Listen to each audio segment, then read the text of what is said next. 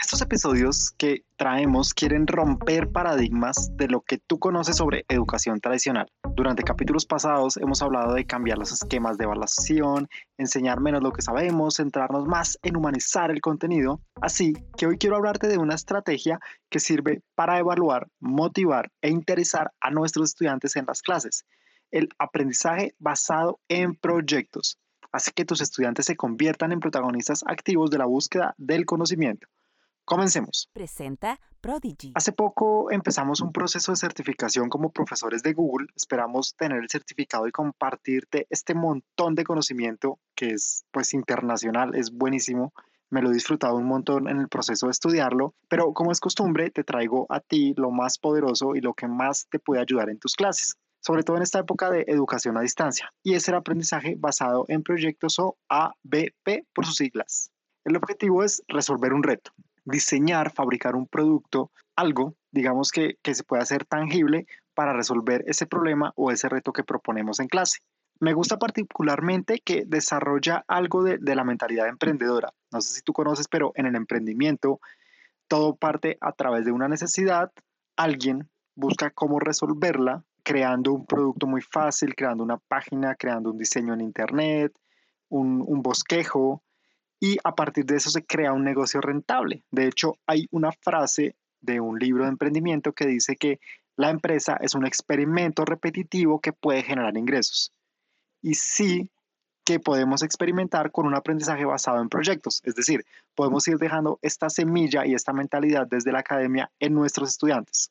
Otra ventaja del aprendizaje basado en proyectos es que los estudiantes desbloquean diferentes habilidades no solo memorizan, sino que también analizan, razonan, incluso según el tipo de proyecto que estén desarrollando, pues van a tener que desarrollar otras habilidades diferentes, no sé, aprender a manejar un programa puntual de computación, lo que necesiten para cumplir el reto o el proyecto. De hecho, parte importante es que se basa en la colaboración, incluso a distancia. Mira que hoy el mundo se sostiene en gran medida por el trabajo remoto y esta es una habilidad que debemos desarrollar desde ya en nuestros estudiantes.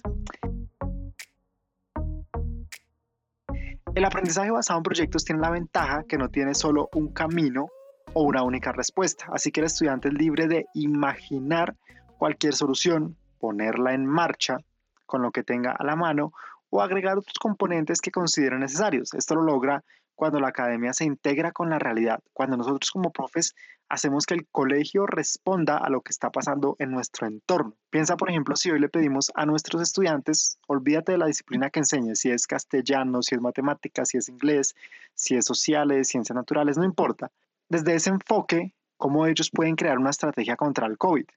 Seguro tendríamos resultados increíbles y personas que están pensando más allá de la memorización. Todas estas habilidades se dice que hacen parte de los trabajos para el futuro. Sin embargo, yo te aseguro que son habilidades para el presente. Bueno, ya no me extiendo más y te cuento seis pasos para que los pongas en práctica correctamente. Mm, bueno, voy a extender otro poquito, pero solo quiero decirte que la actividad y la herramienta que te voy dando son herramientas sugeridas. No quiero que te limites a si yo te nombro algún programa, tú tengas que aprender ese programa obligado, pero sí creo que es la mejor herramienta que te puede ayudar dependiendo de cada situación. Nos fuimos. Paso número uno, piensa en el reto. Ese reto que deben responder tus estudiantes y que está acorde con la realidad de ellos. Por ejemplo, si viven en el campo, pones un proyecto relacionado con cultivos, con la tierra, no sé. Si tienen acceso a Internet, pones un proyecto enfocado a conectividad, Tú los conoces mejor que yo, pero plantea ese reto como una pregunta, algo simple. Por ejemplo, ¿cómo podríamos hacer más productiva nuestra tierra en el campo? ¿Cómo podríamos aprender sin Internet? Intenta que esté tan cerca del contexto y que ellos tengan tantas ganas de responderla que sea retadora, pero a la vez abierta para imaginar todas las estrategias posibles que puedan resolverlo.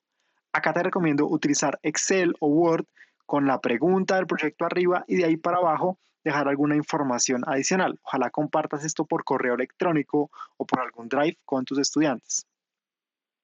Conforma equipos. Profe, yo acá sugiero que tú seas el que organiza los equipos. Mm, puedes utilizar también un listado en Excel donde los agrupas por colores. Entonces, Pepito, Fulanito, Menganito están todos agrupados en, en rojo y ustedes tres van a ser un grupo.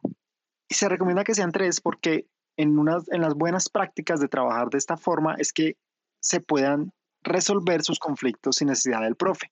Entonces, cuando hay tres, es más fácil que a través de votación resuelvan sus diferencias. Paso número tres. Asignale a cada estudiante un rol. Por ejemplo, tú vas a ser líder, investigador, analista, ejecutor, coordinador, coordinadora. Y estos roles deberían cambiar por cada proyecto. Si tú en este fuiste la investigadora, en la siguiente vas a ser el investigador y viceversa. Rótalos para que puedan experimentar desde un rol diferente sus habilidades, pero permite que trabajen autónomamente. Paso 4. Ahora se vienen los pasos de planificación, investigación y elaboración. Digamos que este paso 4 para ti, profe, es simplemente facilitar y acompañar al estudiante en cuatro partes que él debe estar ejecutando. Planificar, investigar, elaborar y analizar los resultados. Como profe, tú das las pautas sin limitar a los estudiantes. Les puedes decir, mira, aquí vas a construir un documento o aquí realmente va a ser un entregable, palpable, una maqueta. Das esas pautas, acompañas, resuelves sus dudas facilitas el proceso sin intervenir en él. El objetivo es que cumplan el reto y respondan a esa gran pregunta inicial. Paso número 5. Presentación a la clase. Cada grupo muestra cómo cumplió el proyecto, los beneficios de su producto, cómo lo resuelve, lo, realmente van y nos venden su producto final, como si estuviéramos en una ronda de inversión en un ambiente de emprendimiento. En ese momento tus estudiantes pueden votar por su proyecto preferido, todos, toda la clase, no pueden votar por ellos mismos, sería la única regla. Y ese proyecto va a tener la mejor nota. La votación se puede hacer por videollamada a través del chat o de herramientas como Menti o Kahoot o la herramienta de encuesta que tú manejes para las clases en línea. Al final, entre todos conversan por qué ese producto es el mejor, por qué les gustó. O tú como profe, en cada votación les puedes decir que voten y pongan una observación y tú después vas y lees los comentarios tienen que tener en cuenta que sea funcional, que cumpla el proyecto o el reto y que la presentación a la clase esté bien justificada. Personalmente, profe, yo te sugiero que los estudiantes tengan una buena nota base, es decir, si tú traes algo que cumple con el reto, fresco, fresca, no, no te estreses, vas a tener una buena nota. Ahora, si tienes la mejor votación versus los demás proyectos, te voy a dar un bonus. Así los estudiantes se pueden motivar por la bonificación pero se pueden tranquilizar por la presión de perder la materia. Saben que tienen que cumplir el reto, cumplir el proyecto. Así prima la motivación, el aprender libremente, crear, proponer. Es una buena rúbrica de evaluación para el proyecto que el que lidere no se encuentra en Google.